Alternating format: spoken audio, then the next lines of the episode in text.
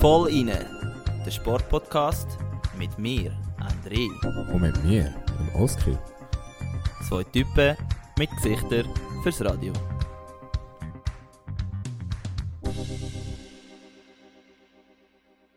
Guten Abend miteinander, liebe voll inne Hörerinnen und Hörer. Der Sarmiento Oscar und der Struzina André begrüßen Sie ganz herzlich zu unserem ähm, 40. Podcast mittlerweile schon. Yes. Ein kleines Jubiläum. Äh, Oski, deine Worte dazu? Ähm, ja, ich bin happy. Sind wir bei 40 Folgen, wer hätte es gedacht? Und äh, ja, schade, können wir das heute leider nicht miteinander machen, aber das hat ja einen guten Grund, dass wir da virtuell aufnehmen. Und zwar bist du gerade noch in Sarne, oder? Genau, ich bin ganz, ganz weit weg von daheim. Nein, Spaß. Ähm, ich bin einfach, manchmal habe ich wirklich keine Energie mehr zum Heimgehen. Und äh, morgen ist immer früh Training. Und äh, anstatt irgendwie um halb sechs in Zug aufzustehen und noch Auto fahren, muss ich mir manchmal das nicht antun und dann bleibe ich auch in Sarne. Genau, und jetzt ist es so. Und äh, ja, aber nichtsdestotrotz, wir haben heute wieder einiges vor, äh, wo Sehr wir mit viel, euch ja. wollen besprechen oder zumindest mal wir zwei wollen besprechen und ihr vielleicht auch dann die ein oder andere, ja, wie sagst du, dem, Rückmeldung. Rückmeldung bringen werden. Ähm, und wir fangen gerade klassisch an, oder Oski? Indem ich dich frage, wie geht's dir? Du, mir geht es sehr, sehr gut. Ähm, ich weiß, dass die nächste Frage von dir immer ist, wie ich mich sportlich betätigt habe diese Woche. Darum Absolut, ich wir sind ja ein, wir sind ein Sportpodcast. Genau, darum beantworte ich sie gerade selber. Ähm, wir haben ja am Sonntag, also wenn die Folge rauskommt, ähm, läuft das wahrscheinlich gerade oder beziehungsweise ist das vielleicht schon vorbei. Ich weiß es gar nicht. Äh, unser Spikeball-Turnier, also Volline Open Yes, in das Zug. erste. Premiere. Genau, und äh, weil wir zwei Leichtgewichter ähm, ja, eben mit unserem Körpergewicht nicht so viel Schwung hinter den Ball bringen, bin ich extra auf Spanien, habe keine Mühe und Aufwand gescheut und haben mir da nochmal 1-2 Kilo angefressen. Und Sehr äh, gut. entsprechend, ja, fühle mich, fühl mich ready wie noch nie. wie sieht's Aber du hast, du hast nicht trainiert für Spikeball. aus? Mhm.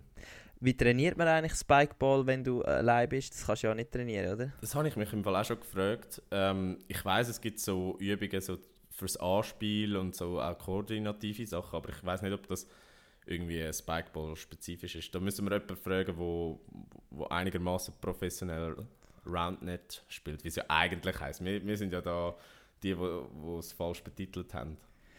Uh, da erfahre ich Sachen. Also ihr werdet sehen, ähm, für die, die an unserem Turnier werden zuschauen oder mitmachen, ähm, Volline ist natürlich ist, äh, schon ein gutes, gutes Team, das kann man glaube sagen, mehr oder weniger.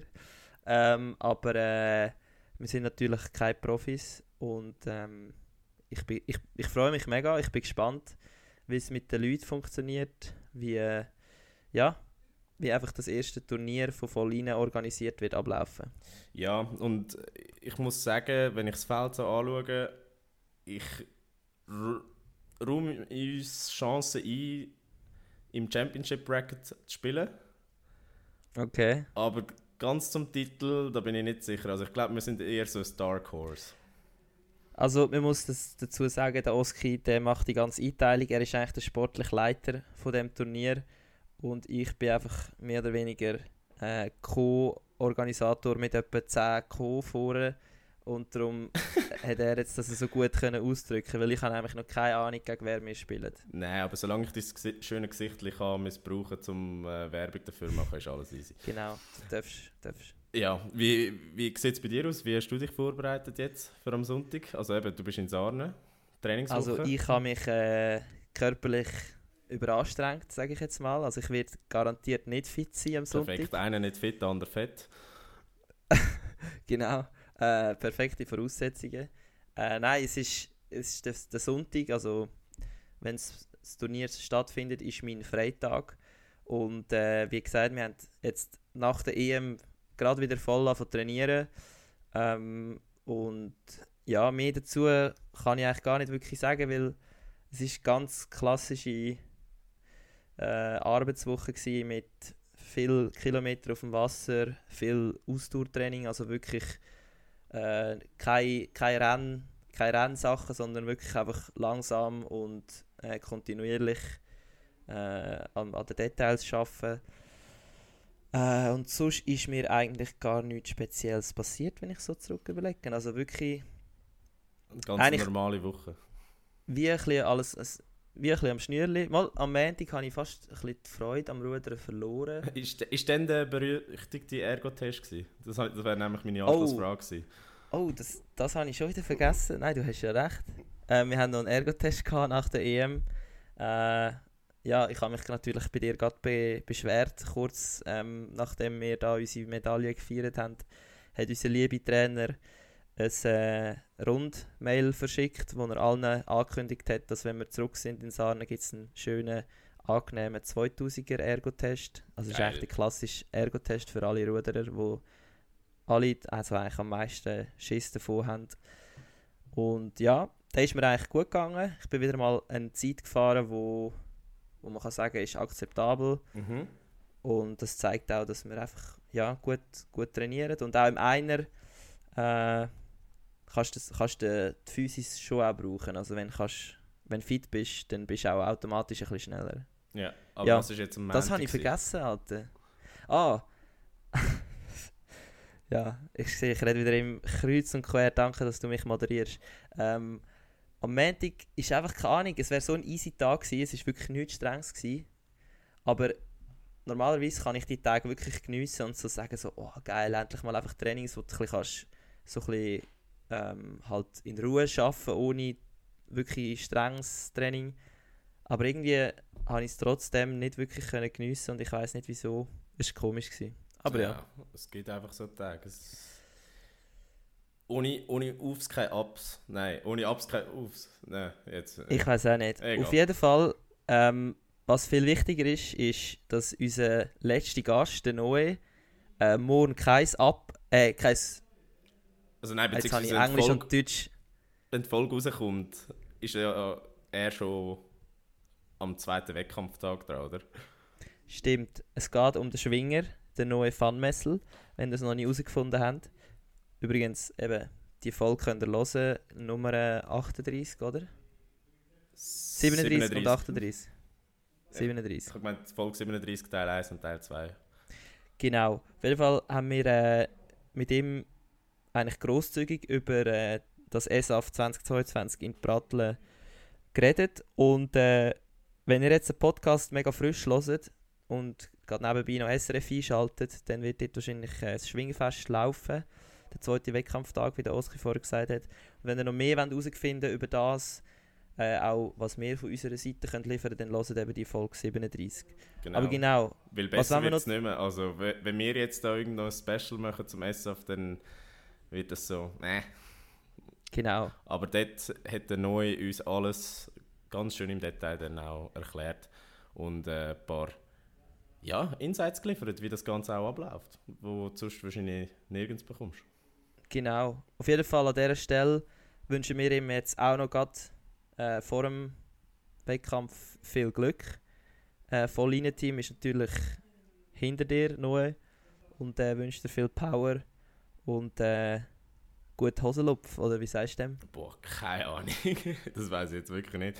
Aber äh, ja, wenn wir dabei sind, bei der Voll in Family, haben wir noch äh, eine zweite Athletin, Yes. die im Einsatz steht, Noemi Rinner. Sie ist in Folge 11 dabei gewesen, wenn ich mich nicht täusche. Also wenn ihr das Interview wollt hören dann ähm, nur zu. Ähm, drückt auf Stopp, könnt die anderen hören. Oder hört es nach dieser Folge. Jedenfalls, sie ist an der Eishockey-WM der Frauen im Einsatz und zwar in Dänemark. Und das ist ja die, wo äh, eigentlich letzten Winter hätte sollen stattfinden und wie die U20-WM auch äh, dann auf den Sommer verschoben wurde. Ist. Genau, und äh, wie sieht es eigentlich bezüglich Chancen aus von der Noemi? Weil, äh, was ist jetzt das letzte Mal, gewesen, wo wir sie mitverfolgt haben? Ist Peking? Gewesen? Genau, ja. Und dort sind sie ja Vierte geworden, weil sie im Spiel Ja. um Platz 3 gegen Finnland verloren haben, wenn ich mich nicht täusche. Du weißt es sicher besser, aber jetzt an dieser, E- äh, an dieser WM in Dänemark Mhm. Was denkst du dir, sind jetzt da wieder gleich starke Crews dabei jetzt wie an, an den Olympischen Spielen oder wie muss man das einordnen? Ja, also es ist ja das erste Mal, dass die Frauen-WM auch gleichzeitig stattfindet wie Olympia, also im gleichen Jahr. Das ist ja sonst äh, Mhm. nicht so. Und äh, ich bin nicht 100% sicher, aber ich habe gemeint, vom Format her ist es gleich so, dass die Schweiz in der Top-Gruppe ist oder in der Top-Gruppe startet, entsprechend nachher auch ähm, ja, im, also sicher im Viertelfinale ist und dann gilt es äh, halt wahrscheinlich der Gruppe Beste aus der, aus der B-Gruppe zu schlagen und äh, ja, dann steht die Welt wieder offen. Also eben, ich glaube, Kanada, USA sind außer, Wei- außer Reichweite, aber äh, ja, im Spiel um Platz 3 Mhm. sicher wieder alles drin. Also Medaillenchancen äh, sind nicht unrealistisch, hätte ich jetzt gesagt. Sehr geil. Und wenn ich den Part gerade wieder darf übernehmen an dieser Stelle, Darfst du natürlich gerne, ja. wünscht unser Voll-Team natürlich auch der Noemi ganz viel Glück. Oder ich sage lieber viel Erfolg, weil Glück braucht es schon auch, aber es klingt einfach ein bisschen besser. Viel Erfolg an der WM. Und äh, wir, ja. wir würden ja euch natürlich informieren, was, wenn da etwas sehr äh, Geiles würde passieren. Genau. Ja, äh, Volline Spikeball-Turniere haben wir ja schon erwähnt, das müssen wir nicht mehr erwähnen, aber gern, wenn ihr noch Bock habt, jetzt gerade zu kommen oder ihr den Podcast frisch hört, dann kommt, wir müssen, wir müssen eine grosse Menge zusammenbringen, wir wollen äh, einfach das Sportfeeling ein bisschen umgehen und ein bisschen verbreiten. Aber wenn, wir bei dem sind, also es fährt am 1 am Nachmittag an auf der Schützenmatte wie in Zug, das ist in der Nähe von der Männerbody, das findet ihr schon, dort ist auch gerade der Seeclub Zug. Also wenn ihr, wenn ihr irgendetwas auf Google Maps eingeben dann das. Und Strutzi, ich weiß nicht, wie es dir geht, aber hast du dir mal überlegt, was wir machen, wenn die Polizei kommt und, und das Ganze irgendwie ja, beendet? Also, ich, Haben wir einen Plan B? ich- Weil ich, ich habe mir noch nicht überlegt. Ja, der Plan B ist der Apero. Also, Also ich habe das Gefühl, ich habe mir einfach noch nicht genau überlegt, was das für ein Ausmaß könnte annehmen, wenn jetzt da plötzlich irgendwie 15 Teams auf der Schützenmattwiese ein Turnier spielen, ohne Bewilligung. Aber es, ja, im Notfall müssen wir einfach spontan sein und halt, ja, das Ganze, eben wie gesagt, sportlich nehmen. Gut, gut, gut. Aber ich glaube, so weit sind wir durch mit, mit unserem Intro. Ich glaube, wir Yes. sind ready zum, zu unserer Top 3 kommen, oder? Genau. Top 3 Geschichten von dieser Woche. Ja, bei der Top 3 von dieser Woche haben wir verschiedene, drei verschiedene Themen. Also, wenn wir gerade anfangen wollen, das erste Thema, wo wir eigentlich in letzter Zeit doch auch nicht so viel besprochen haben, muss ich jetzt Wirklich sagen, nicht, ja. ist äh, Fußball.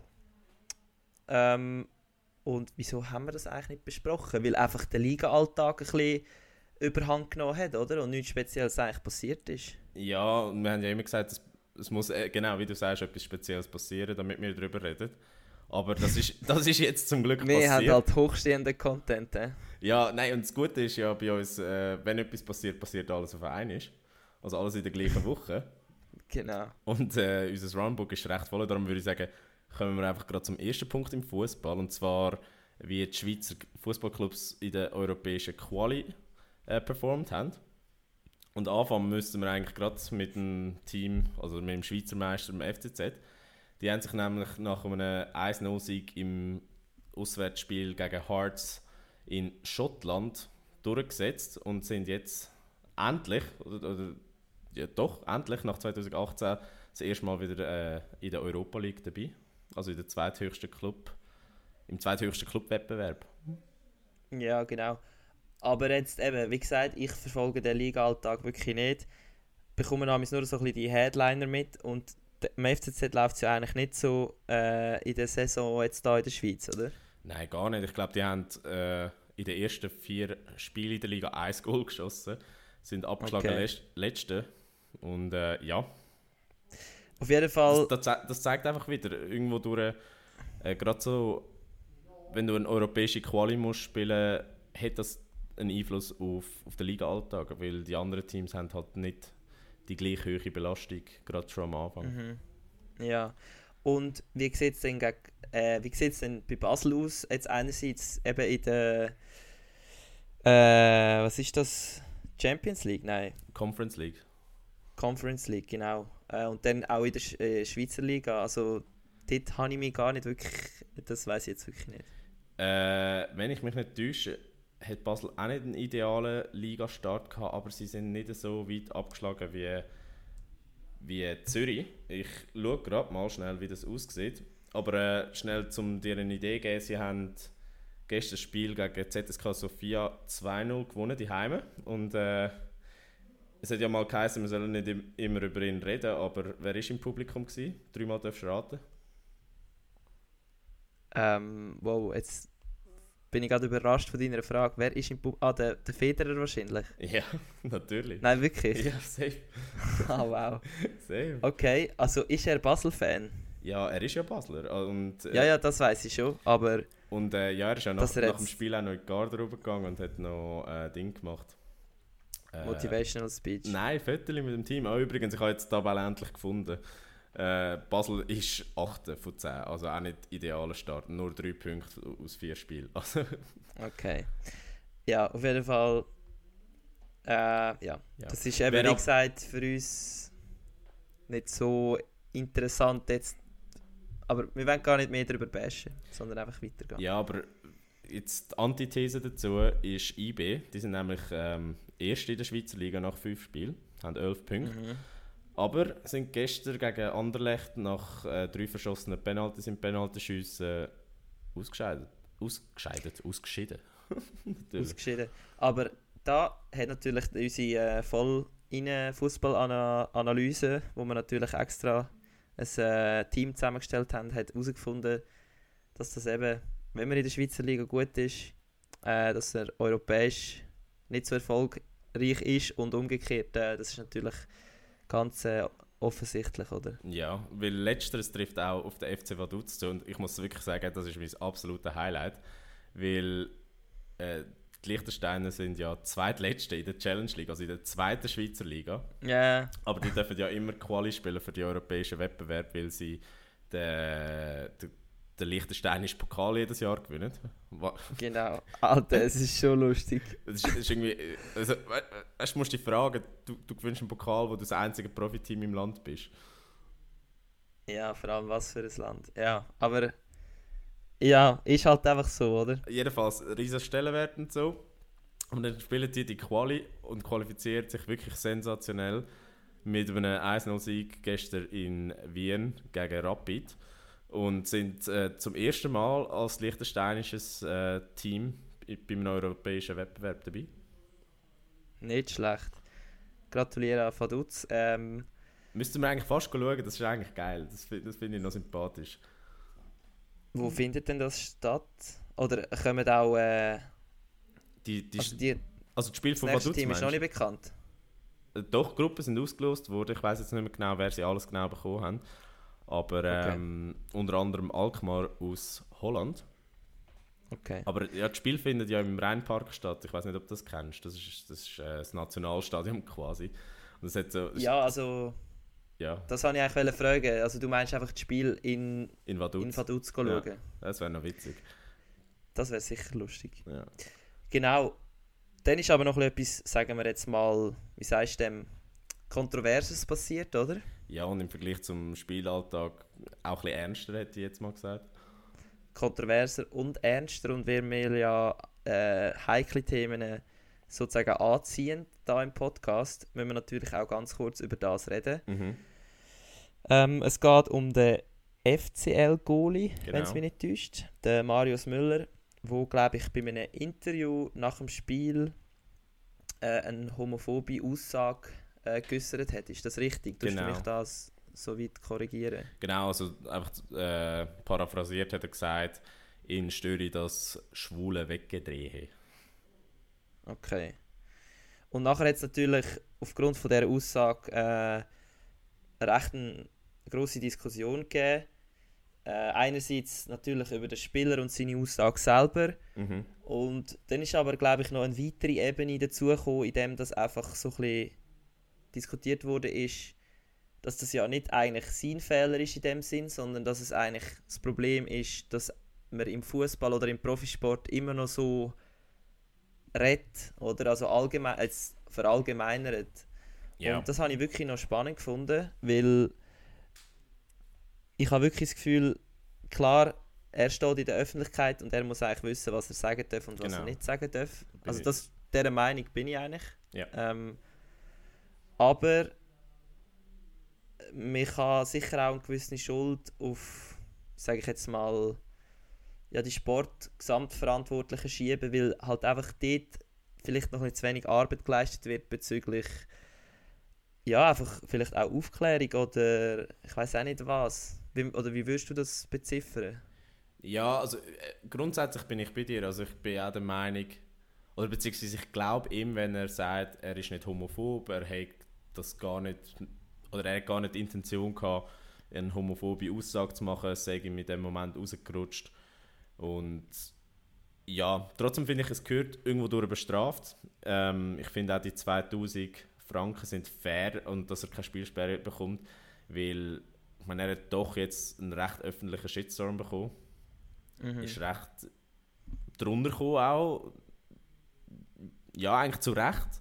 Und gleichzeitig bin ich auch der Meinung, und gerade als jemand, der selber Fußball gespielt hat, ähm, es ist der Fußball, der als Ganzes ein Problem hat. Also ich glaube nicht, dass andere Spieler nicht so würden reden oder dass es anderen Spielern nicht könnte passieren weil einfach in einer Garderobe so geredet wird. Und Ich weiß nicht, wie es bei euch im Ruder ist, aber ich nehme an, Äh, Locker Das Room ich sagen. ist Lockerroom-Tag. Also wie dort geredet wird, das ist... Ja, es, das, es ist sicher nicht nur das Problem vom Fußball.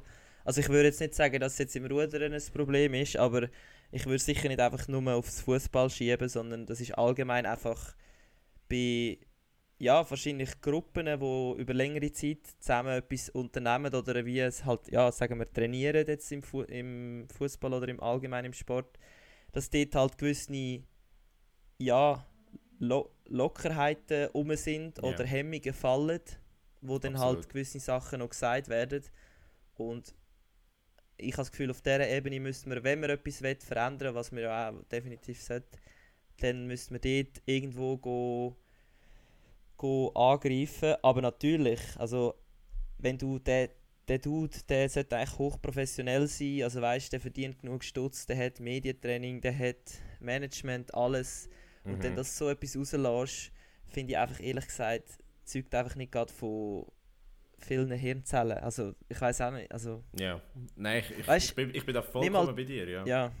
Nein, aber ich, ich glaube, es geht eben noch ein bisschen weiter mit, mit Aufklärung. Und, und zwar müsstest du halt wirklich schon im frühen Juniorenalter anfangen. Und, Hm. und auch wirklich auch im Spiel. Also, wenn ich zurückdenke, was wir als Junioren teilweise auf dem Platz gesagt haben, rassistisch, homophobisch, Scheiße. ja, also wirklich scheiße. Ja. Weil es einfach nicht besser weißt, weil, weil du in diesem Umfeld aufwachst und jeder redet so in diesem Umfeld und niemand macht etwas dagegen. Und ich, ich mag mich erinnern, ich hatte einen einzigen Schiri, gehabt, wirklich in, Ja. in 15 Jahren Juniorfußball, der etwas dagegen gesagt hat. Ein einzig. Okay. Und er hat gesagt, noch eine ist so eine Aussage von irgendjemandem auf, der, auf dem Platz, ist mir scheißegal wer, er fliegt einfach. Und, das ist, Dann war auch Ruhe. Gewesen. und dann ist nachher Ruhe. Gewesen. Weil dann weiß jeder, okay, jetzt ist Ruhe. Und okay. und ich glaube, gerade so Massnahmen wären wichtig oder so Schulungen, dass man halt wirklich konsequent so, so, so Sachen bestraft, aber auch gleichzeitig aufklärt, wieso man es bestraft. Oder? Weil ich glaube, Mhm. vielen ist gar nicht bewusst, was, was das Problematische ist an, an gewissen Aussagen. Auch wenn die Intention ja gar nicht bösartig ist. Ja, ja, verstehe ich. Ja, und dann als Folge davon hättest du halt vielleicht auch mehr Leute, die sich würden trauen zu outen. Also ob jetzt Genau, das ist nochmal ganz... Äh, also das ist also die nächste Ebene sagen, quasi, ja. spezifisch im Männersport ist es halt noch eher so, dass es extrem wenig sozusagen öffentliche homosexuelle Leute gibt. Und das zeugt eigentlich davon, nur schon rein von der Statistik müsste es ja irgendwie, was sagt man, jeder über 50. 10%, also ich meine, über über 10% von der Bevölkerung ist Ja. queer, also so etwas. Ja, auf jeden Fall, wenn da keine bei einem riesen Team äh, homo, homopho äh, homophob homosexuell ist, dann zeugt das auch davon, dass halt irgendwo durch ein- etwas nicht in Ordnung ist. Ja, äh, ja, ich glaube, meine Meinung habe ich dazu gesagt und Ja, ich glaube, wir können es eigentlich bei dem belassen. Ähm, genau. etwas anderes. Äh, jetzt schwappen wir schnell, ganz schnell zum Frauenfußball über. Wir haben damals, wo die EM war, noch gesagt, äh, eben der Trainer von der Schweiz, der Nils Nielsen, ist ja nicht ganz gefestigt in seinem Sitz, beziehungsweise ist nicht klar, ob er verlängert. Mhm. Und jetzt diese Woche hat er gesagt, er beendet seine Laufbahn mit dem Schweizer Fußballverband. Und ja, Hat er auch gesagt, wieso? ja, er hat gesagt, äh, Oder ist das mehr diplomatisch irgendein ja, paar es ist Aussagen eine diplomatische Antwort. Ich weiß jetzt nicht mal mehr genau, äh, was der Wortlaut war, aber so etwas à la, ähm, es bringt uns allen mehr, wenn ja, wenn es neuen Impuls gibt und ja, er, er sagt Mhm. traurig, die Spielerinnen sagen traurig, aber es sagt jetzt der richtige Schritt und so. Also eigentlich wie wenn du deinen Eltern musst erzählen von der Training mit deiner Freundin, was hinten durchläuft, Ja. wird einfach schön geredet. Also, oder, ja, Alles das, wiss- das, wissen Ja, wir, ja. das wissen wir ja nicht, aber ja, also, also es tönt schon fast ein bisschen so. Okay, ja, aber eben Trainer kommen und gehen. Ich glaube, das ist im Fußball auch bei den Frauen nicht anders. Nehme ich jetzt mal an. Absolut, absolut. Genau. Und dann haben wir noch eine weitere Kurzmeldung sozusagen, wenn wir das, wenn wir jetzt schon bei den vollen Kurzmeldungen sind. Ähm, der Benzema ist der UEFA-Spieler vom Jahr. Genau. Verdient. Also für alle, die den Karim Benzema nicht kennen, das ist mein Bro. Oder auch, ist auch dein Bro, oder? Ist auch mein Bro, ja. ist eigentlich lustig, dass wir beide ein Foto mit ihm haben. Ja, schon lustig. Ja. Die Geschichte habe ich ja, glaube ich, schon mal erzählt. Ich glaube, irgendwo in der ersten oder zweiten Folge haben wir mal darüber geredet, ja. Ja, genau. Auf jeden Fall schnell UEFA-Spieler vom Jahr. Das ist ja nicht ähm, so bekannt, oder? Also, was heißt nicht so bekannt? Es hat nicht so viel Prestige wie, sagen wir jetzt, ein Ballon d'Or oder der Best, wo, wo von der FIFA Ja. vergeben wird. Äh, Und es ist auch einfach auf ähm, europäische Wettbewerbe bezogen. Aber eben Karim Benzema hat ja mit Real das Jahr alles abgerissen, hat ja auch die Champions League gewonnen äh, und ist der wichtigste Bestandteil von dem Sieg. Entsprechend, ja, wenig überraschend und es würde mich auch wenig überraschen, wenn er jetzt das Jahr nicht den Ballon d'Or gewinnt. Genau, das habe ich gerade fragen. Also Ballon d'Or war noch nicht gewesen und der Best ist schon gewesen. Nein, ich glaube, das kommt beides noch. Also Ballon d'Or müsste irgendwann im Oktober sein. Ich glaube, das Jahr vergessen früher, weil's, weil ja die WM dann im November stattfindet. Und der Mhm. Best weiß ich nicht einmal. Ich glaube, das ist, der, ist, der ist mir halt so ein bisschen, ja, den gibt es halt auch, aber irgendwie, ja. Okay. Ja. Aber wenn wir äh, noch bei dem Preis sind, also auch noch auf Frauenseite müssen wir schnell erwähnen, Alexia Putellas hat, also vom FC Barcelona hat äh, da den Preis als beste Spielerin gewonnen. Barca war ja, Ja. im Champions League Final gewesen, äh, das Jahr und sie ist ja auch die aktuelle ähm, Trägerin vom Ballon d'Or bei den Frauen und ja, Okay. Das finde ich jetzt wiederum ein bisschen schade, oder ich weiß nicht, ob, ich da, ob der Fehler bei mir liegt, aber zum Beispiel jetzt eben Karim Benzema kennt man, glaube ich, überall, wenn man nur ein bisschen Fußball äh, interessiert ist. Aber jetzt eben Putellas als Spielerin sagt mir wirklich eigentlich gar nichts. Und das ist, zeigt ja nur schon ein bisschen Dimension, wo die eigentlich die beiden Menschen sind eigentlich auf der gleichen Ebene in ihrem ihrem Umfeld. Sport, ja. ihrem Sport, aber von ihr habe ich noch nie, also noch nie gehört, sagt mir jetzt gar nicht. Ja, Aber ja. also ich kenne sie auch nur, weil sie Spanierin ist, sonst würde ich sie im Fall auch nicht kennen.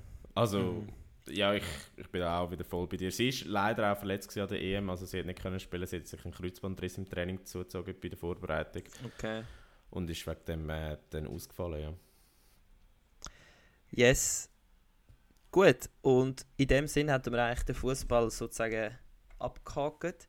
Und wir würden jetzt zu einem Thema kommen, immer noch bei den Top 3 übrigens, wo wir durchaus ein bisschen öfters äh, ansprechen. Und ich habe gerade letzte einen Kritikpunkt von meiner Freundin bekommen. Ui, was kommt jetzt? Wir sollen, wir sollen nicht so viel über Formel 1 reden, weil sie dann immer äh, tut überspulen und überspringen. ähm, und dann habe ich ihr müssen erklären, dass wir durchaus einen gewissen Höreranteil haben, der sehr interessiert ist an dem Thema. Und äh, die Meinung vertrete ich auch jetzt noch und darum.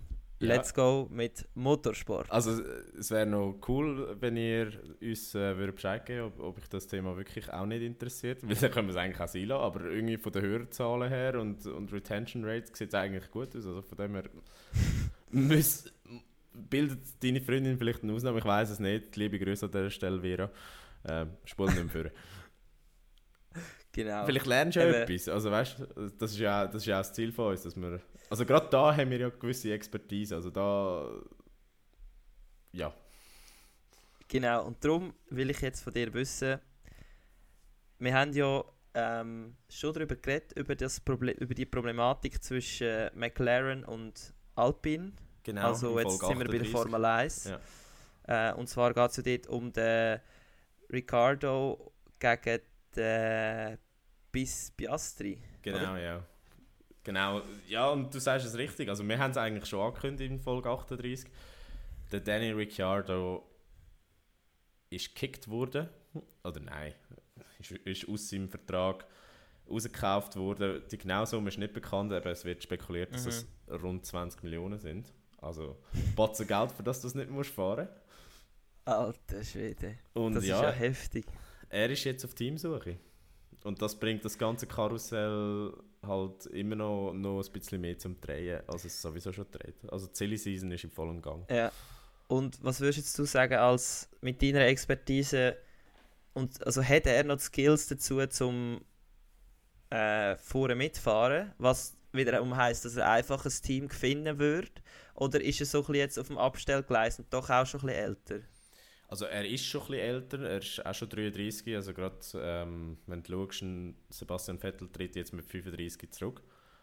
Mhm. Wiederum gibt es halt auch noch so Oldies wie ein Hamilton, der mit 37 oder ein Alonso mit 41 fährt. Ja. oder fahren. Und ja, also ich glaube, er ist immer noch gut. Was das Problem bei ihm ist, seitdem er von Red Bull gegangen ist, dass das Auto nie zu seinem Fahrstil gepasst hat. Ja. Und ja, jetzt ist es schwierig zu sagen, ob äh, ein Team bereit ist, äh, einerseits seinen höheren Lohn zu zahlen. Ja. Weil eben, wenn man im Bereich von 20 Millionen redet, ich weiß nicht, wie hoch seine Schmerzgrenze ist gegen oben, aber wenn es ihm wichtig ist, wird sie wahrscheinlich doch beträchtlich müssen sein. Also sein Mhm. Marktwert ist recht zusammengebrochen. Gleichzeitig denke ich eben gerade durch die Erfahrung, aber auch weil er so ein beliebter Fahrer ist, gerade durch den Drive to Survive, aber auch einfach sonst äh, auf Social Media, ist er schon noch wertvoll für, für jedes Team eigentlich. Oder für jedes Mittelfeldteam, wo, wo ihn würde allenfalls aufnehmen Okay. Äh, ja, auf jeden Fall, der Piastri kommt jetzt zu McLaren, oder? das, Definitiv. das ist noch nicht fix, aber es sieht, fast, es sieht fast so aus, ja. Okay. Und äh, ja, bezüglich Streit jetzt zwischen Alpine und McLaren hat sich da das geleitet oder ist da immer noch, sind da immer noch die. Ich glaube, die Juristen sind Scharmützel im Gang. voll, die Juristen sind voll am Arbeiten, aber gegen raus ist jetzt äh, nichts mehr konkret gekommen. Genau. Okay. Ja. Aber etwas, wo, Fall etwas, wo fix ein- ist, oder? Das, Ja. Also das habe ich sogar heute mitbekommen. Äh, und zwar reden wir da von einem neuen Player in der Formel 1 und zwar äh, Autohersteller Audi steigt, ähm, glaube ich, das erste Mal, oder? In die Formel 1 ein. Ich weiß nicht, ob sie mal Motorenlieferant sind, aber sicher als Werksteam das erste Mal. Äh, ja. Und das wäre 20, 2026 geplant. Äh, wie geil findest du das, Audi? Ähm, ist es eine geile Automarke, oder? Ah, absolut. Also meine Eltern haben auch lange ein Auto gefahren. Also ist irgendwo durch, Stimmt. durchaus dein auch. Großvater auch Genau. in Spanien. Genau. Das weiß ich noch. Genau, Ah, ja. irgendwo, durch, irgendwo durch schon, schon eine gewisse Verbindung mit, mit dieser Automarke. Ähm, ich finde es mega geil. Ich hoffe, weil es ist noch nicht klar, dass sie als eigenes Werkteam einsteigen, sodass Mhm. dass vielleicht mehr Teams im Feld wären. Aber ähm, es gibt auch das Also Gerücht- eigenes Team heißt, dass sie also ein Hauptteam haben mit den eigenen Motoren Genau. Sie, und vielleicht noch einen Ableger wie jetzt sagen wir was ist äh, zum Beispiel... Du meinst Ja, jetzt so wie ist- Alpha Tau, also Red Bull und Alpha Ja, Tau? genau, so, ja, genau. Nein, weniger das, einfach wirklich als eigener Rennstall, halt wie es äh, eben Red Bull, Mercedes, McLaren, Ferrari oder whatever ist. Mhm. Ähm, ob sie dann die eigenen Motoren würden haben oder ähm, quasi als Kundenteam von jemandem auftreten, das weiß ich nicht. Das ist glaube ich auch noch nicht klar. Und es gibt eben das Gerücht, dass sie eventuell selber übernehmen. Also in Hinwil. Okay, okay, Aber ja. da ist auch einfach noch nichts bestätigt. Das, das ist einfach äh, gerade im Raum. Und darum weiß ich nicht, ähm, ob es eine Aufstockung gibt von den Teams oder nicht, äh, gerade im 26. Aber was noch speziell ist, und das, das wird dich wahrscheinlich auch freuen, es gibt noch einen zweiten deutschen Hersteller aus der Vol Volkswagen-Gruppe, der interessiert ist zum Einstieg, und zwar Porsche. Ah ja, das haben wir auch schon mal gehört, ja. Und die... Wieso meinst du, dass mich jetzt das persönlich sehr freuen? Ich habe immer gemeint, du bist der... Po ah nein, du bist Aston Martin, shit. Ich habe immer gemeint, Porsche... Ja, ich habe es jetzt verwechselt. Ich gemeint, äh, äh, ja, Porsche. Mal als Kind habe ich immer einen Porsche Cayenne wollen. Wirklich jetzt. Wirklich? Aber ja, langsam bin ich ein bisschen we- weggekommen von dem Nein, Porsche. mittlerweile bist du Aston, hä? Genau, ja. Aber ja, jedenfalls, die wollen, die wollen auch einsteigen, aber die würden ähm, als Partner von Red Bull wahrscheinlich einsteigen, so, so wie es momentan aussieht. Okay. Ja. Ja, auf jeden Fall, Audi sollte ja eigentlich genug Erfahrung haben. Ich meine, überall, wo nicht Formel 1 ist, sind die ja eigentlich schon recht gut dabei. Eben, sagen wir jetzt, also mir kommt nur gerade zum Beispiel DTM ein in den Sinn, was wir ja als, gerade als nächstes Thema vielleicht noch schnell ansprechen. Genau.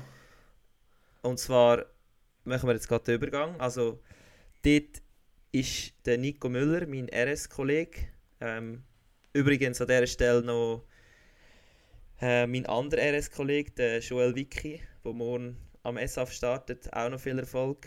Äh, alle Innerschweizer Hoffnungen beruhen auf ihm. Nur so als kleiner Exkurs. Genau, aber zum anderen Kollegen von mir, vom Nico Müller. Äh, ich würde jetzt nicht behaupten, dass er mich als Kollege be bezeichnet, aber ich, ich bezeichne ihn jetzt mal so da. Ähm, er geht in die Formel E und zwar zurück zu seinem, zu seinem alten Team, glaube ich. Also quasi zu seinem jetzigen Arbeitgeber in der DTM. Genau, also er wechselt eigentlich die Fahrkategorie von DTM zu Formel E. Genau. Und ähm, dort fährt er zufälligerweise das Abt-Team, wo ein Partnerteam ist, von welchem Rennstall? Von Audi. Ey! Genau. Das heisst, wenn der Nico Müller vielleicht einmal sehr gut ist in der Formel E, könnte es ja eventuell dazu kommen, dass er mal in der Formel 1 eingesetzt wird. Ja, also da habe ich meine Zweifel. Da, da muss ich wirklich sagen, Nico Müller Okay. ist doch auch schon 30 oder so, oder? Also, oder ge- geht gegen die 30 entsprechend. Also du meinst wirklich, das ist dann nochmal ein recht anderes Level? Ja, ja. Also, Okay. wenn man so schaut, die Formel E ist ja so ein bisschen der Parkplatz von der au- ausrangierten Formel 1-Fahrer. Hm. Aber äh, Das ist jetzt sehr hart ausgedrückt wahrscheinlich und einige von diesen Fahrern würden jetzt auch von brüllen wegen deiner Aussage, aber im Sport muss man manchmal einfach ehrlich sein. nein, aber ich meine, ich meine so. gerade für Nico Müller, der aus der DTM kommt, ist dann wiederum ein Aufstieg. Also, ähm, Mhm. ich bin hure gespannt. Er, er ist ja schon mal Formel E gefahren, eine Saison. Genau, ja. Aber Genau. die ist ja nicht so erfolgreich gewesen, unter anderem weil sein ähm, Team ja so ein bisschen ein Chaos-Team war, also Team Dragon oder Dragon Team, keine Ahnung wie die genau geheißen haben, die, gibt- die gibt es mittlerweile nicht mehr. Okay. Aber ähm, ja. Ich bin, ich, bin, ich bin sehr gespannt. Wäre auch cool, wenn, wenn der Nico Müller mal bei uns vorbeikommt. Also das müssen wir vielleicht mal einfädeln. Das müsste ich einfädeln, ja. Und eben, wie gesagt, das Gästemanagement, das äh, müssen wir dann noch in Zukunft bei unserer Jahresbesprechung vom Vollinen äh, Generalversammlung besprechen. Yes. Genau, dann haben wir aber noch einen Punkt beim Motorsport. Äh, da musst du mir schnell aushelfen, weil der Stoffel van Dorn, nehme ich jetzt mal an, sagen Ja, wir das richtig Ja, so? genau. Den kenne ich nicht. Ja, das ist auch ein ehemaliger Formel 1-Fahrer, da haben wir es wieder. Und äh, der fährt Ja. für das Mercedes-Team, eben, die dominieren auch die Formel E. Und äh, er ist Weltmeister geworden. Aber ich muss ganz ehrlich sagen, André, ich habe es einfach draufgenommen, weil ich gedacht habe, wir werden eh nicht drüber reden. Weil. Sorry, so, ja, als jetzt habe ich die voll... Ja, schon gut, ich hätte es auch können drauf nehmen, einfach als Filler. Ähm, ja, ich habe kein einziges Formel E Rennen geschaut. Finde ich fair. Man muss auch ehrlich sein. Wir sind ehrliche Dudes. In dem Sinn, wenn wir gerade zum letzten Punkt von diesen Top 3, und zwar zum Boxen. Äh, da wollen wir gar nicht zu tief gehen. Das ist auch eher eine äh, Kurznachricht. Äh, der Boxer, der Anthony Joshua, der Brit, äh, verliert gegen den Usyk, oder wie heißt das? Ich glaube, weiß aus. Usyk von, was ist das? Ukraine. Ukraine. Ja. Ukraine. Genau, das war ja die Revanche im äh, Sch Schwergewicht. Ja. Also die WM-Revanche, weil der Usyk hat ja damals einigermaßen überraschend, aber dafür klar am Joshua äh, seine drei Gürtel abgenommen. Und jetzt ist Ja. eben letztes Weekend in Jeddah, also dort, wo auch die Formel 1 stattfindet, äh, der Rage at the Red Sea gewesen, also so haben sie es genannt oder so haben sie es promoted. Mhm. Dort hat der Usyk äh, ja nach Punkten gewonnen. Und ja, also äh, eigentlich möchte ich da einfach so mal dich fragen, eben Anthony Joshua kennt man ja, der hat ja auch so ein, Ja, bisschen, bisschen einen gewissen Status, hat jetzt aber auch zum dritten Mal in seiner Karriere verloren, äh, zum dritten Mal in einem WM-Kampf verloren und jetzt möchte ich dich fragen, ja, was hast du das Gefühl, also Ja. jetzt so als Außenstehender, was, was hat das für eine Wirkung auf dich? Ja. Oder, weißt, nimmt man ihn immer noch Also so als krasser Athlet wahr oder merkt man einfach so, Das Einzige, wo, wo ich so ein bisschen weiss jetzt vom Boxen, ist ja, glaube ich, dass wirklich die guten Boxer, die haben sehr, also fast keine Niederlagen, wenn Genau. dann mal ein Unentschieden und einfach unhure viel Sieg. Genau, Und dann irgendwann hören sie auf oder geben das Comeback und wenn sie das Gefühl haben, irgendwie sie machen nochmal eine Re äh, Revanche oder können mal Cash machen, dann machen sie halt nochmal einen Kampf und hoffen natürlich, dass sie gewinnen. Jetzt, wenn du sagst, eben, dass der Joshua schon dreimal hintereinander verloren hat und vorher gesagt, äh, hast gesagt, er hat alle drei Weltmeister gehört eigentlich jetzt verloren. also drei von vier, ja. Ja, klar, ist immer noch, wir reden da von einem, vom Besten, also von der Besten von der Besten im Boxen. Äh, Finde ich vielleicht schon, dass es, ja, es, also ich weiß nicht, ob man da wieder groß kann zurückkommen im Boxsport, wenn du dreimal hintereinander jetzt auch bei einer Revanche sogar noch verloren hast. Ja. Also, Ähm, auch, also da stimme ich dir völlig zu aus Laiensicht. Ich weiß nicht, ob da irgendwelche Boxexperten etwas anderes sagen. Aber jetzt eine Konsequenz davon ist quasi Mhm. der Usyk. Er hat 20 Siege, 20 Profikämpfe. Hat gesagt, ich bin 35, ich kämpfe nur noch einen Kampf und das ist gegen den Tyson Fury, weil der hat ja den, den vierten WM-Gurt oder vom, Ja. vom vierten Verband quasi den Gurt und äh, zum, zum die, die vier Gürtel vereinen. Und das Problem ist, alle Promoter haben ja gehofft, dass der Joshua gewinnt, zum, zum quasi den, den Fight vom, vom Jahrzehnt oder von dem Jahrtausend oder whatever äh, zu promoten, wo gewesen wäre Anthony Joshua gegen äh, Tyson Fury. Und jetzt eben, Genau. jetzt kommt das nicht mehr vor und jetzt, jetzt, jetzt, jetzt bin ich gespannt, was du dazu sagst. Ja, ich habe nur das Video vom Fury gesehen, wie er das angekündigt hat. Also wenn er äh, gesagt hat, irgendwie, äh, er sei bereit, äh, die Titel wieder zurück nach Großbritannien zu holen. Ja, Äh, also der Gypsy King, wie er sich ja selber nennt, genau. ist da wirklich mit einer geilen, keine Ahnung, das ist einfach Selfie-Ansprache, hat er das ähm, in die Welt rausgesendet. Jetzt habe ich aber nicht ganz verstanden, muss ich ehrlich sein. Das ist, er hat gesagt, er holt die Gürtel zurück, falls der Joshua verlieren wird. Ja, also, boah, äh, jetzt, jetzt kann ich nur spekulieren, aber gemeint hat, dass quasi dann die Gürtel sowieso in Großbritannien gewesen wären. Oder ob er einfach quasi meint, weil der Joshua sie verloren hat, gar nicht sie holen. Das, das habe ich eben so verstanden. Auf jeden Fall, äh, der Tyson Fury ist irgendwie wieder ready, um äh, sich ein bisschen zu prügeln. genau, weil offiziell Ähm, ist er ja zurückgetreten. Ja, genau, eben das meine ich. Und das ist auch so eine äh, grande, grande ja, Nachricht für alle Boxfans. Und ja, der Kampf Joshua gegen Fury, das wäre natürlich schon auch jetzt für mich als wirklich außenstehender Box-Zuschauer ich glaube, da würde ich sogar würde ich sogar einschalten, weil meistens bekommst du von diesen Boxkämpfen nicht so viel mit über, wenn jetzt eben gerade Joshua gegen Usyk spiel, äh, spielt, boxt. Bist so, also das, ja, das schaust du jetzt als, sage ich jetzt mal, als durchschnittlicher Mhm. Schweizer Sportinteressierter, kannst du das erstens nicht schauen und zweitens schaust du es irgendwie auch nicht. Ja, safe. Oder? Ja, absolut, absolut. Und weißt ich, ich verwünsche mich irgendwie bei einem perversen Gedanken, also nein, pervers nicht, aber bei so einem dummen Gedanken eigentlich, wenn du darüber nachdenkst, auf was für einem Ni äh, Niveau geboxt wird. Aber ich, in meinem Kopf ist irgendwie gerade der Joshua ein bisschen ähnlich wie, wie ein Conor McGregor oder so ein bisschen, ja, du, hast, du hast deinen Zenit erreicht und jetzt kassierst du nur noch, also lass lieber sein. weißt du, in dem Stil. Ja, ich weiß nicht, wenn ich den Dude anschaue, sieht er für mich immer noch hure parat aus und ich, ich folge mir auf Instagram. Ähm, ja, vielleicht finde ich ihn einfach sympathisch. Das, das kann ja auch sein. Ja. Und ich verwünsche mich einfach bei, bei komischen Gedanken. Aber ja, Sehr gut. so haben wir mal Top 3 abgefischt. Genau. Äh, in dem Sinn, ja, was bleibt uns anderes übrig, als gerade weiterzugehen, oder? Gehen wir rüber. Unser Thema der Woche. Ready. Genau. In dem Sinn, wenn wir zu unserem zweiten Thema oder zu unserem zweiten grossen Thema, zu unserem Hauptthema kommen.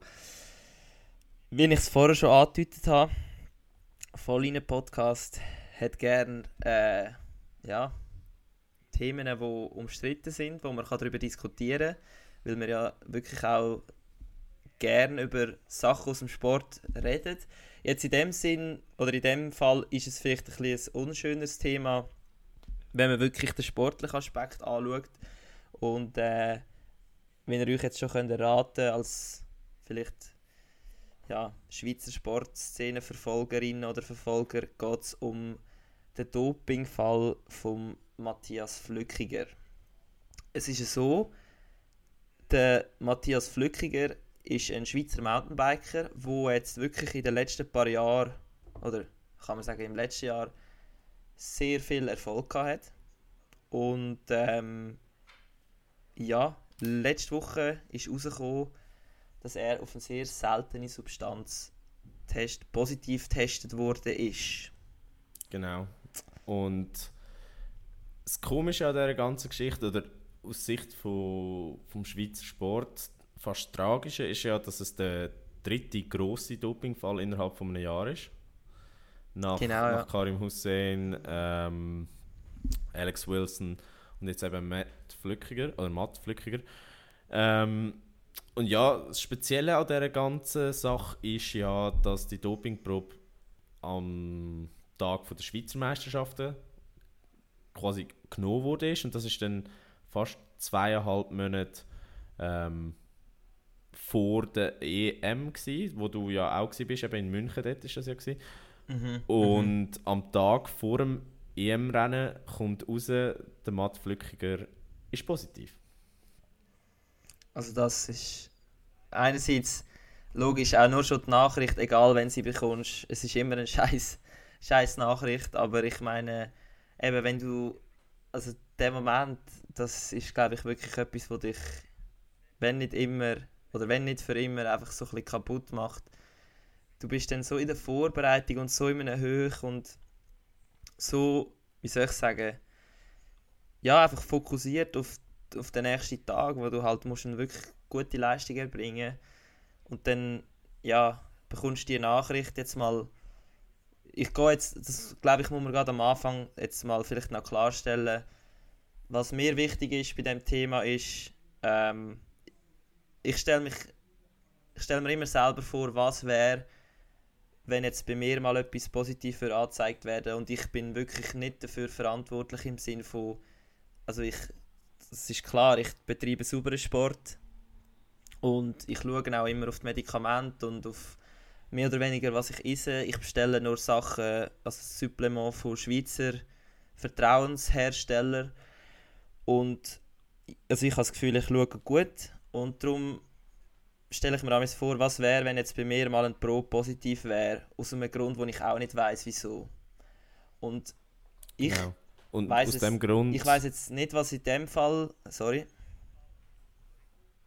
Äh, ich kann nur sagen, und aus dem Grund, wenn wir am Matt Flückiger auch gar keine Intention unterstellen, beziehungsweise wir müssen warten, bis das Urteil um ist, um ihn wirklich als, Genau. als äh, Dopingsünder verurteilen. Weil was wir wissen, ist, dass eine positive Dopingprobe um ist und das ist Fakt.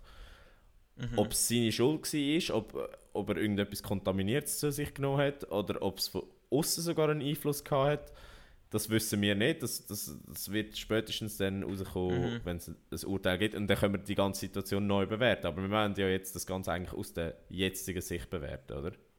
Genau. Und auch eigentlich keine Spekulationen reinbringen. Also vielleicht doch einfach überlegen, was könnte gewesen sein, aber nicht jetzt bezüglich, ist er schuldig oder nicht, weil ja, das ist halt immer, ich finde auch rein als fair, also aus Fairness gegenüber vom Sportler, ja, er befindet sich jetzt wahrscheinlich in so einer schlimmen Zeit von seinem Leben oder sicher von seiner Karriere, dass ich in dem Moment jetzt als Sportler selber unter, gleich, unter Gleichgestellten sozusagen nichts will im Anmassen. Und ja, das ist glaube ich auch so ein bisschen deine These, eben, Oski.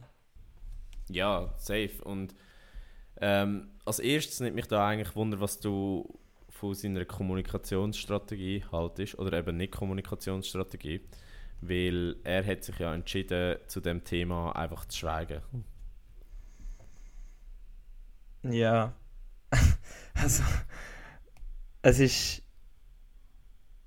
Ich weiß nicht, was da was richtig oder falsch ist, weil einerseits willst du ja eigentlich allen mitteilen, dass du nicht schuldig bist. Mhm. Auf der anderen Seite kannst halt auch mit jedem Wort, wo du eigentlich sagst, Falsches sagen. Und ich nehme es jetzt an, dass die Taktik in dem Moment ist, wenn die sozusagen der Shitstorm gerade um auf dich einprasseln ist, dass Mhm. dich besser einfach mal schnell in Schatten zurückziehst und wartest, bis das Ganze vielleicht nur ein bisschen weniger stark ist. Und ähm, ja, also ich finde es ganz ehrlich nicht problematisch, dass er nichts dazu sagt, muss ich ehrlich sein, Mhm. weil ich kann die Situation eigentlich mehr oder weniger verstehen, dass Mhm. man in dem Moment vielleicht einfach sich kurz muss fassen und überlegen, wie will ich weitergehen, ohne, ohne dass man eben irgendwelche unnötige, kurzschlüssige Reaktionen macht, oder? Ja, also da bin ich bei dir. Also aus, aus seiner Sicht verstehe ich es absolut. Ähm, das Einzige, was ich vielleicht ein als problematisch angesehen we- weil er schweigt, ist halt, dass quasi dann die Aufmerksamkeit auf seine Teamkollegen überschwappt, beziehungsweise die da ein bisschen reingezogen werden. Mhm. Und, und gerade ähm, heute auf der SRF Sport Website hat es so viele Interviews gehabt mit, mit Ja, seinen voll. Team, Teamkollegen, wo ich so dachte, so, hey, wa- was wollen die dir sagen? Also weißt du, also da, da muss ich auch kurz das SRF Ja. kritisieren.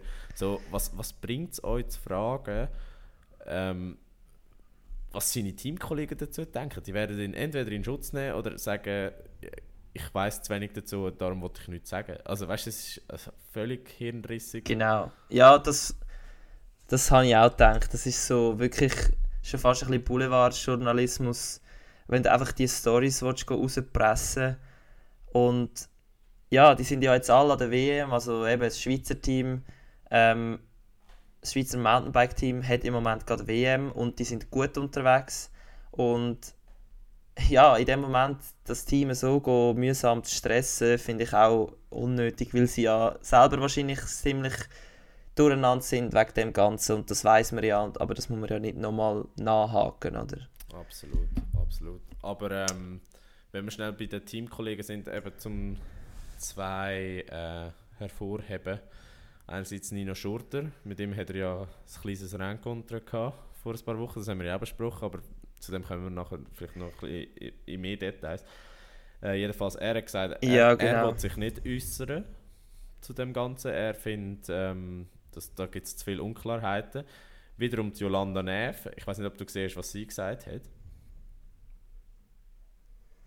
Ähm, ich habe nur mitbekommen, dass sie ihn eher ein bisschen geschützt hat, oder? Kann das sein? Ja, sie hat gesagt, ähm, sie geht fast davon aus, dass es äh, irgendwelche äußere Einflüsse gegeben hat. Also dass ihm jemand etwas unterstellt hat oder quasi ja, ihm Schlechtes da hat. Und Mhm. das wiederum finde ich eben auch so, so ein bisschen, wieso beant also weißt quasi erstmal, was wir gesagt haben vom Journalist. Es ist dumm- nicht gescheit. Es ist nicht Frage, gescheit. aber auch sie macht sich völlig angreifbar mit, mit so einer Aussage. Ja, außer sie ist so fest von seiner Unschuld überzeugt, dass man das halt wie einfach, dass die gar nicht überlegt oder. Ja, aber nein, ganz klar, im Medientraining hast du jetzt gelernt, dass du dort einfach nichts dazu sollst sagen. Also rein, rein vom, vom Lernbuch her ist das schon nicht ganz optimal, würde ich jetzt mal behaupten. Ja.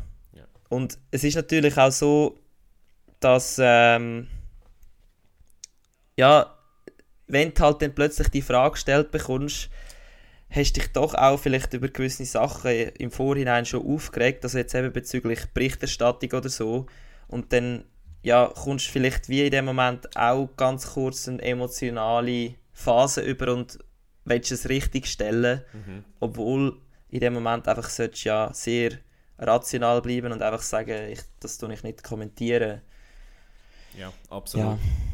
Aber äh, Ähm, ja, Ja, ich würde sehr gerne noch schnell darauf eingehen, äh, um ein bisschen vorne anfangen, noch, wenn wir jetzt Mhm. schon ähm, seine Teamkollegen sozusagen besprochen haben. Der, du sagst Matt Flückiger, ich weiß jetzt nicht, ob man das so sagt, aber ich sage jetzt mal Matthias Flückiger, mhm. ähm, ist ein 30-jähriger Mountainbiker, äh, 33, sorry. Und er ist vor allem eigentlich, das erste Mal, als ich von ihm gehört habe, ist bei dem Cape Epic gsi, genau. wo er mit dem Nino Schurter und dem, wie heißt der andere, Lars Forster, glaube ich, Gut möglich. oder ja, das, einfach die Schweiz hat ja dort ein paar Mal, glaube ich, gewonnen gehabt. Und dort habe ich so das erste Mal von ihm gehört. Und nachher natürlich äh, sicher, weil er letztes Jahr in Tokio die Silbermedaille gewonnen hat. Ähm, und äh, nachher auch noch Gesamtweltcup-Sieger geworden ist. Also er hat wirklich in den letzten paar Jahren einen rechten Aufstieg hinter sich gehabt. Und ich weiß nicht, was gibt es sonst noch zu ihm zu sagen? Ja, ich weiß gar nicht, wo wir könnten eigentlich weitermachen, aber ich, ich glaube, wenn wir schon bei der, bei der Erfolgssaison sind, oder, dann können wir ähm, kurz zu, zu dem kommen, wie, es jetzt um ihn steht, oder? Oder beziehungsweise wie er in die Situation hineingeraten ist. Er hat in einem Interview mit der NZZ, wo am Tag vor der Bekanntgabe von seiner do positiven Dopingprobe rausgekommen ist, ähm, über verschiedene Genau. Sachen geredet. Ich habe das Interview auch gelesen, ich habe es eigentlich noch recht interessant gefunden. Ich bin jetzt nicht ein riesen Sympathisant von ihm, ganz im Gegenteil. Also gerade nach, ähm, nach, der, nach dem Vorfall in der Lenzerheide muss ich sagen, ähm, er hat sich sogar ein bisschen unsympathisch gemacht. Aber Das haben wir ja, glaube ich, besprochen, oder? besprochen, genau. Du bist ja eher Team gewesen und ich bin Team Flückiger gewesen, kann das sein? Nein, wir haben doch gesagt, es sind beide, wir haben sie beide Idioten genannt, ich glaube. Das ist es gewesen. Ja, das ist, ich weiß auch nicht mehr genau, was ich im Podcast gesagt habe. Äh, das wird mir auch noch vorgeworfen. Aber ja, auf jeden Fall, genau, dass äh, eben der Kampf dort oder die, der mediale Rummel ist ja eigentlich schon dort entstanden. Genau. Ich weiß nicht, für die, die es nicht mehr ganz wissen, Kurzzusammenfassung, äh, Zielsprint sozusagen, das Rennen in der Lenzer Heide, äh, zweimal Schweiz, eins, zwei Foren. Ähm, es hätte ganz klar einen Schweizer Sieg gegeben, wenn eben die zwei nicht aneinander geraten wären und nachher beide auf die Schnur sind und äh, ja, keiner von denen Ersten geworden ist. Und nachher im Ziel haben sie sich recht angefickt und äh, der eine hat dem anderen die Schuld in die Schuhe geschoben.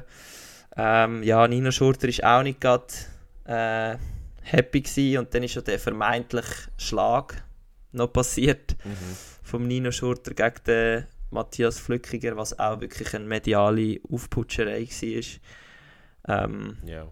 Aber genau, und dort hat es eigentlich angefangen. Ja, beziehungsweise eigentlich noch, noch ein Stück vorher. Er sagt ja in dem Interview, dass er nach der Olympiamedaille und dem Gesamtweltcup-Sieg ein recht tief erlebt hat, weil er so überanstrengt war durch die vielen Medien auftritt und einfach weil er äh, quasi omnipräsent irgendwo in der Öffentlichkeit gestanden ist.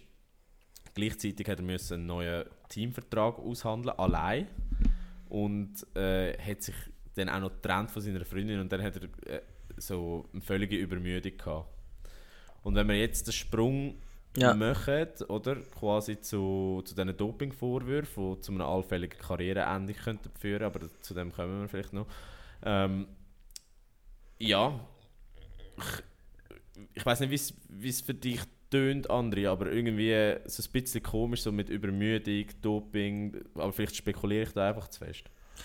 Also, das Ding ist eben, ich glaube, das sind alles, ja, das glaube ich, das sind Spekulationen, weil so Höchst und so, so Tiefs gibt es jedem, bei jedem Sportler in der Karriere. Oder zumindest in der, nicht einmal in der ganzen Karriere, sondern vielleicht sogar in einem Jahr. Also, wie gesagt, auch bei mir, ich meine, es klingt jetzt mega dumm, aber du könntest auch sagen, ja, ich bin lang verletzt gewesen und das ist mir hure scheiße Mhm. gegangen und ähm, jetzt habe ich irgendwie ein paar Mal Erfolg gehabt mit, äh, mit dem Zweier und im Einer und wenn jetzt, also das ist jetzt wirklich einfach, äh, das habe ich mir vorher vorgestellt, wenn jetzt irgendwie positiv äh, getestet würde werden, Ja. dann würden auch alle sagen, ah ja, er ist verletzt gewesen, es ist ihm hure scheiße gegangen, nachher hat er unbedingt zurückkommen äh, und dann hat er vielleicht etwas genommen, aber weißt, das gibt es eigentlich praktisch, das Auf und Ab, das gibt es jedes Jahr bei wahrscheinlich den meisten Sportlern. Genau. Es geht nie einfach nur gut. Und das Problem ist eben, das man hört meistens nur das Gute. Ja.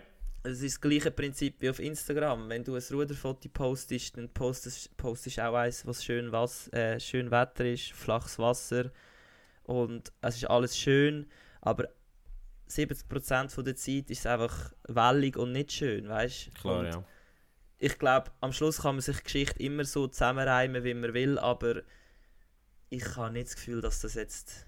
Genau, weil Ja. das, das ist einfach eine Seite von der Spekulation. Die andere Seite von der Spekulation ist ja das, das Mittel, das er genommen hat, Ceranol, müssen wir vielleicht ein bisschen ausholen, was das ist. Ähm, Genau. Aber jedenfalls, dass das Mittel ähm, sehr, sehr einfach zu entdecken ist. Und gerade für Spitzensportler, die so regelmäßig äh, getestet werden, dass wirklich fahrlässig wäre, so etwas zu nehmen, bewusst. Und darum Mhm. spekulieren auch viele, dass es eben könnte eine Kontamination gegeben haben. Genau, es ist ja glaube wirklich so, dass viele Experten sogar, wo ja meistens halt doch auch ein bisschen äh, skeptisch sind gegenüber von Sportlern, ähm, dass sie wirklich sagen, sie sind davon überzeugt, dass es eigentlich ähm, fahrlässig passiert ist, also dass er nicht da etwas mit Absicht genommen hat. Und ja, das ist vielleicht ein Zeichen dafür, in welche Richtung dass es könnte gehen, aber das weiß man auch nicht. Aber wie du gesagt hast, Ceranol, das ist ein, ein, St- ein Steroid, oder? Ein Anabolikum, Genau. wo vor allem in der Tierzucht äh, verwendet wird. Ähm, in Europa ist es aber, glaube ich, seit 1985 nicht mehr richtig. Äh, nein, ist nicht mehr erlaubt. Das ist gar oder? nicht mehr erlaubt, das ist verboten, ja. Und darum ist es sehr unwahrscheinlich, dass irgendwie äh, Fleisch oder andere Sachen, wo man isst, bei uns mit dem kontaminiert könnten sein. Ausser, Und ausser, und da kommt eben die Spekulation her, ähm, Ja. dass sich das Mittel kann bilden in Getreide, also gerade bei so Haferflocken und so Zeug, okay. und dass es aus so etwas, Ja. können, also wenn, wenn das schimmelt, also quasi aus dem Schimmelpilz von dem, das, von dem Produkt Mhm. oder von dem Getreideprodukt. Und da, dort kommt eben die Spekulation Also das- her, dass es aus der Kon also dass das da- dazu geführt hat, dass er äh, sich kontaminiert hat. Mhm. Aber eben, alles Das Spekulation. macht mir ein bisschen Angst, weil ich esse wirklich viel Haferflocken. ich muss einfach Aber- schauen, dass sie frisch sind. Ja, ich weiß. Nein, aber es könnte natürlich auch, wenn's, wenn ich das richtig gelesen habe, eben aus zum Beispiel Nahrungsergänzungsmittel oder von Medikamenten kommen. Ist das richtig? genau. Also zumindest schreibt das äh, die Kölner Sporthochschule auf ihrer Webseite. Okay, also hätten wir eigentlich sozusagen drei Sachen. Ähm, eben Nahrungsergänzungsmittel oder Medikamente, also 1, 2 oder eben Schimmelpilzerzeugnis, vielleicht bei abgelaufenen Getreide, Nahrungsmittel. Was Genau. ich wirklich krass finde, ist, dass man eben das selber muss beweisen Mhm. Also weißt du, das ist ja bei diesen Dopingfällen so, dass nicht der, der es jemand beschuldigt, muss beweisen, dass der eine schuldig ist, sondern der, der angeklagt ist, also in dem Fall jetzt der Flückiger, muss beweisen, dass er unschuldig ist. Genau. Und das ist schon mega schwierig, weil er kann eigentlich, er tut ja nicht jeden Tag sein Essen tracken, um nachher in zwei Monaten können beweisen, dass er dort und dann das gegessen hat. Genau, Also also, für ihn ist das eigentlich unmöglich, oder? genau, also im, im, normalen Alltag gilt ja in dubio pro reo, also das heißt im Zweifel für den Angeklagten. Und äh, in Mhm. Dopingfällen eben nicht. Und du sagst es richtig, also er muss jetzt seine Unschuld beweisen, was ja praktisch unmöglich ist, in seinem Fall. Es gibt einen Fall von einem Schweizer Handballer, glaube ich, wo ich nachgelesen habe, wo das passiert ist, dass er hat können beweisen dass er etwas, ein kontaminiertes Medikament zu sich genommen hat, und zwar irgendeine so Kopfwehtablette oder so, oder ein Schmerzmittel. Ja. Und er hat einfach Glück gehabt, dass er quasi noch Tabletten vom, aus der gleichen Packung gehabt hat und die hat können im Labor abgeben. Mhm. Aber Also das heißt für den Flückiger müsste er sich eigentlich wie, er müsste so ein gutes Gedächtnis haben, dass er eigentlich könnte sich erinnern, was er vor zwei Monaten ungefähr um die Zeit gegessen hat und müsste dann noch von dem Essen noch ein bisschen übrig haben, um das können in ein Labor schicken mhm. und sie müssen dann herausfinden, dass das eben dort Ceranol produziert hat. Wenn es jetzt durch Kontaminierung, äh, nicht Kontaminierung, durch irgendwie Schimmelpilz oder so entstanden wäre. genau. Und das ist eben genau das, was ja praktisch unmöglich ist. Und ich weiß jetzt nicht, da, mu Mhm. da musst du mir kurz helfen, wie das funktioniert mit einer B-Probe. Aber seine Möglichkeit ist ja quasi, die öffnen zu lassen. Genau, also es ist so, es gibt immer eine A-Probe und eine B-Probe, wenn man eine Dopingkontrolle hat. Also äh, das Urin, wo man ja eigentlich bei der, bei der Dopingkontrolle abgibt, tust du zuerst äh, abfüllen und zwar bin mir gar nicht sicher, ob es jetzt zuerst A oder B-Probe ist. Auf jeden Fall hast du am Schluss eigentlich deinen Urin aufteilt in das Fläschchen A-Probe und ins Fläschchen B-Probe. Und der Sinn davon ist eben, dass du, also wenn jetzt irgendwie ein Fehler bei der Auswertung passieren würde, Ja. dann wäre ja nachher sozusagen die B-Probe nochmal genau das Gleiche und sie würden nochmal bei Null anfangen auswerten und wenn es dann wirklich nicht am Urin liegen würde, dann würden die dann negativ rauskommen und so könntest du halt wie sozusagen verhin so kannst du verhindern, dass durch irgendwie die, die Analyse oder ja, einfach durch, durch die ähm, Durch äußere Einflüsse, oder? durch äußeren Einfluss, wo nicht von dir kommt, dass du das positiv wirst. Okay. Und die B-Probe, die wird irgendwo aufbewahrt für eine gewisse Zeit. Also ich sage jetzt irgendwie, keine Ahnung, zwei, drei Jahre oder... Nein, ich habe wirklich eigentlich keine Ahnung. Und Aber irgendwo gibt es einfach ein Urinlager. irgendwo in der Schweiz bei Anti-Doping oder jetzt eben Swiss Sports Integrity gibt es ein Kühllager, wo einfach etwa, weiß ich nicht wie viele Liter Urin gelagert sind von allen Sportlerinnen und Sportlern in der Schweiz. Ja. Genau. Was, was für ein Traum für Fetischisten. Ja, sag nicht, sag nicht. Jedenfalls, zurück Ja, zum Ernsten. Eben, er, er kann die beantragen und das ist quasi auch seine letzte Möglichkeit, oder? Ja, außer eben, also wenn wir davon ausgehen, dass er nicht kann beweisen kann, dass er unschuldig ist, dann ist das die letzte Chance für ihn. Mhm. Und ja, ich glaube, im Fall von einer Verurteilung ähm, würde er eine vierjährige Sperre bekommen. Ja, Oder nicht, ich glaube, sondern er würde eine vierjährige Sperre bekommen. genau. Bei erstmaligem Und- Vergehen sind es vier Jahre, ja. Genau, und ja, es kann einerseits das Karriereende bedeuten, aber wie wir jetzt auch gesehen haben beim Karim Hussein, ähm, haben wir ja gerade letzte über einen Werbe, Werbespot geredet. Der Karim Hussein, der ja letztes Jahr äh, auch verwünscht worden ist, mit seinen Lutschtabletten verwünscht worden ist. Und jetzt äh, hat, glaube ich, Samsung schon wieder Werbung geschaltet mit ihm. Also, ja, es muss durchaus nicht das Karriereende bedeuten, aber ja, vielleicht bei ihm, auch was ich jetzt so ein bisschen aus den Medienmitteilungen herauslese, ist er, glaube ich, schon gerade ziemlich am Arsch, wenn ich das, oder jetzt auch also rein mental, dass Ja, er so ein Care-Team braucht und so. Schon heftig. Das ist absolut krank. Und was auch noch dazu kommt, also jetzt mal unabhängig davon, ob er verurteilt wird oder nicht, äh, es gibt einen Reputationsschaden. Und einerseits, Das ist klar. Ja. einerseits natürlich für ihn, oder? Also er wird immer Mhm. der sein, der zumindest provisorisch gesperrt war, wo, wo es Dopingvorwürfe gegeben hat gegen ihn. Aber auch ähm, Swiss Cycling, ich weiß jetzt nicht, ob Mountainbiker einen eigenen Verband haben, aber ich kann es mir nicht vorstellen. Nein, nein, es gehört zu Swiss. Aber die stehen halt auch wieder äh, ja, unter schlechtem Licht. Ja. Und ja, sollte er verurteilt werden, sind eigentlich die einzigen, die ihren Job richtig machen, dann äh, die von Anti-Doping Schweiz. ja Weil die haben dann nicht. drei grosse Fische aus dem Wasser gezogen innerhalb von einem Jahr.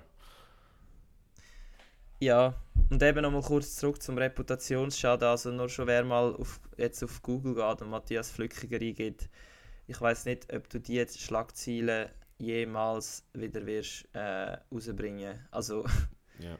ja, es ist krass, was da eben, ich weiß nicht, wer das war, aber irgendwo hat es ja mal einen Sportler gegeben, der dann negativ war.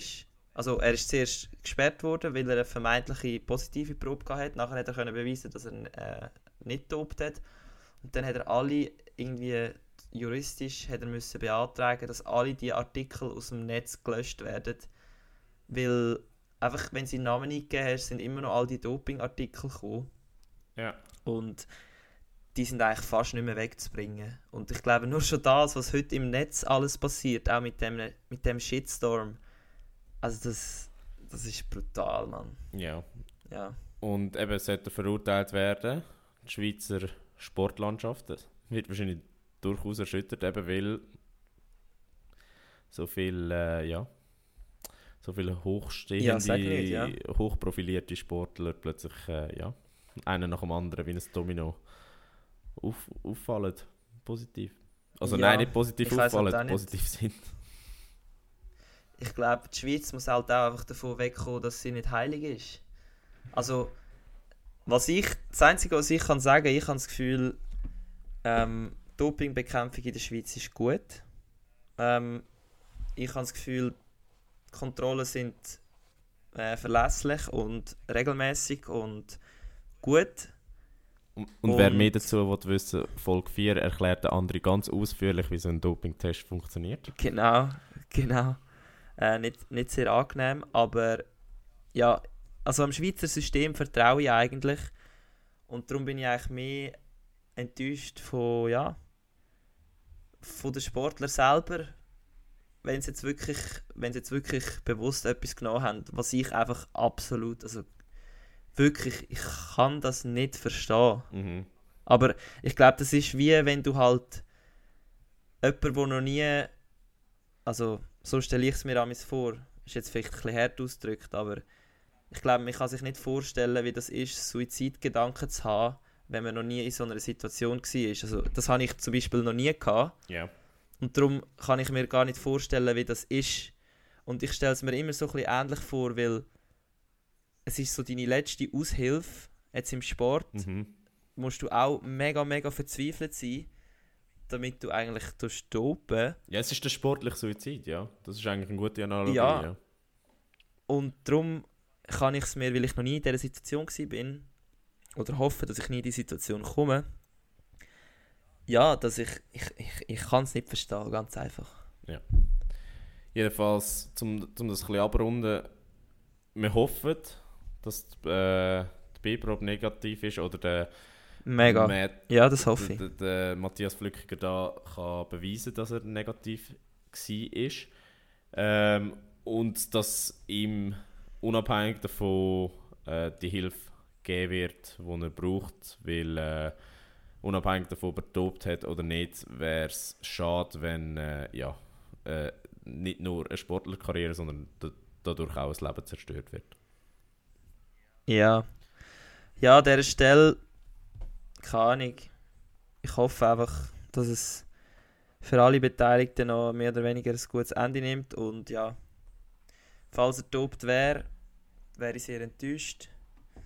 Und äh, falls nicht, finde ich einfach, sollte man ein bisschen mehr Zurückhaltung geniessen, wenn es darum geht, gewisse, gewissen Sportler schon im Vorhinein ein, ein, ja, ein, Brandmark zu setzen.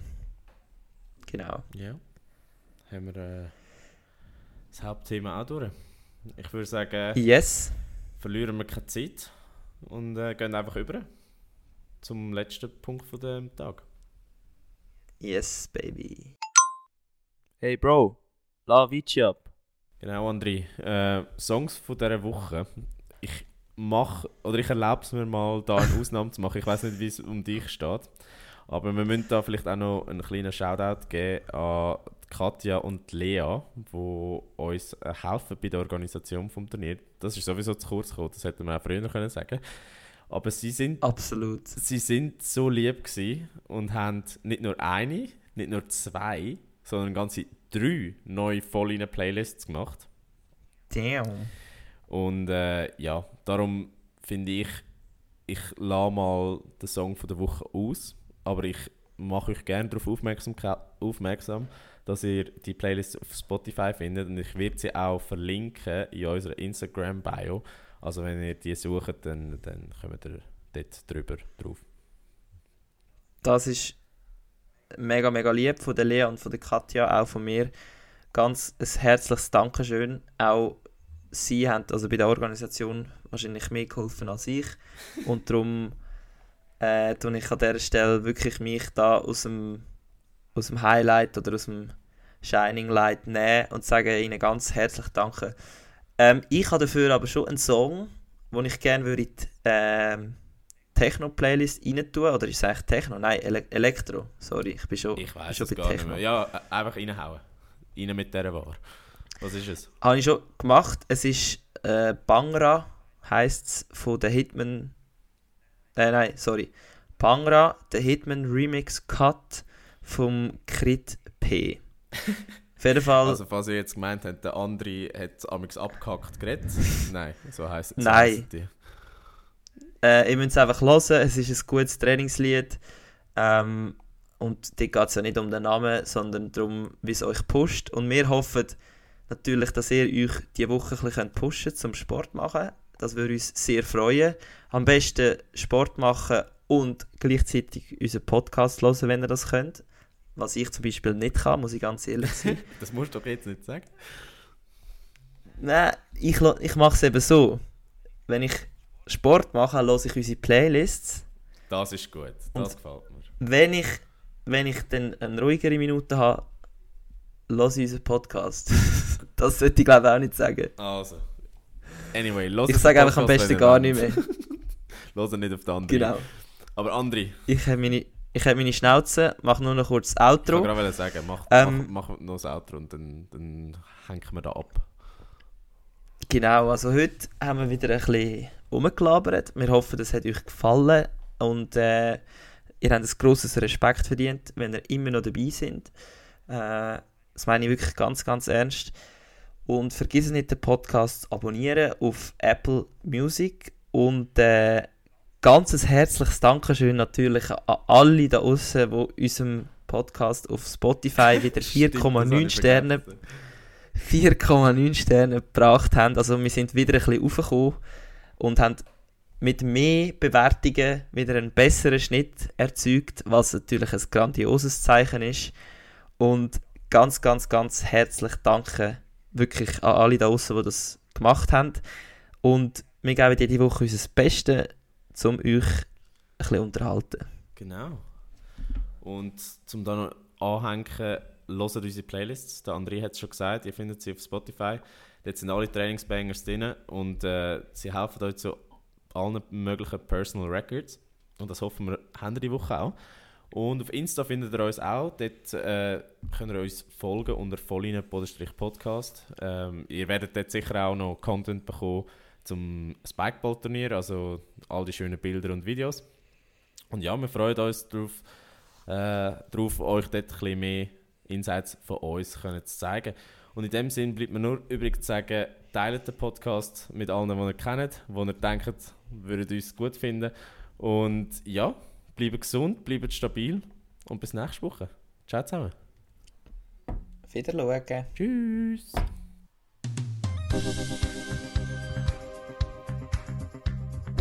Voll inne, der Sportpodcast mit mir, André. Und mit mir, dem Oskar. Zwei Typen mit Gesichtern fürs Radio.